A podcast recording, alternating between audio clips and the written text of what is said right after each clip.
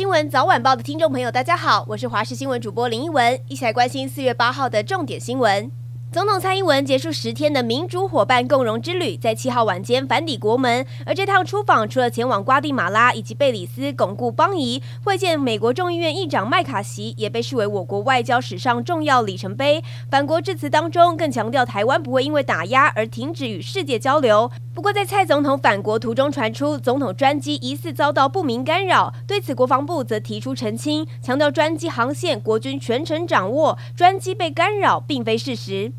而蔡总统返台后，中共解放军东部战区公告，从四月八号到十号要在台湾周遭演习。中国官方还没有像上次裴洛西访台后的环台军演，公布火炮或是飞弹弹着点的详细地图，但依文字说明，只知道划定的区域是台湾海峡、台湾北部、南部、东部的海空域。同时，中国海事局公告，要在福建平潭岛的长江澳附近海域也要实弹射击，火力的覆盖地图已经公布了。同时，四月八号是实弹射击的发起日，接下来还有十一号、十三号、十五号、十七号跟二十号的部分时段。而平潭岛距离台湾大约有一百二十六公里，除非弹着点误差极大，否则应该不至于波及台湾。但海峡中线以西作业的货轮以及渔船，还是应该要提高警觉。而台中静宜大学女大生失踪案被发现，她出境的前九天，在通讯行买了一只二手手机，过程当中相当冷静。而女大生付完定金之后，还给店家五星好评，行机似乎还想要避开通讯银行的监视器，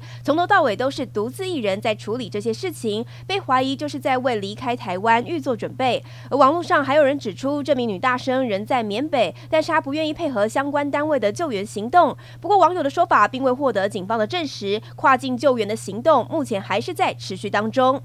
再来关心，早上七点四十分，有一辆花莲客运因为不明原因跟一台小客车发生严重的对撞事故，公车当场冲破了路桥护栏，摔落边坡，而警消陆续的抢救受困者，但是车内当时有一名乘客被救出时已经没了呼吸心跳，紧急送医。而对撞的小客车车头全毁，车上包含驾驶有两人，其中乘客被送往丰滨荣民医院治疗，而车祸的原因，警方正在调查理清当中。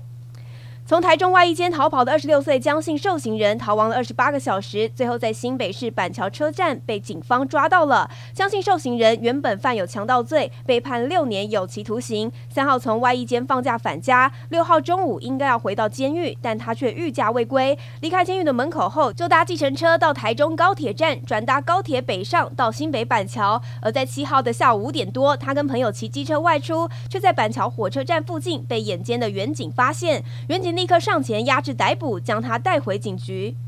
再来关心天气，今天到明天清晨受到东北季风影响，北部跟东北部的天气比较凉，而其他地区早晚也会稍微凉一点。不过水汽减少，台湾东半部地区以及西半部山区有局部短暂雨，其他的地区以及澎湖、金门、马祖为多云到晴。白天高温上，北部以及宜兰回升比较不明显，高温仅十八、十九度，整天感受偏凉。而中部以及台东大约二十到二十三度，南部还是有二十五到二十六度左右的高温，而南部地区有日夜温差，请留意变化了。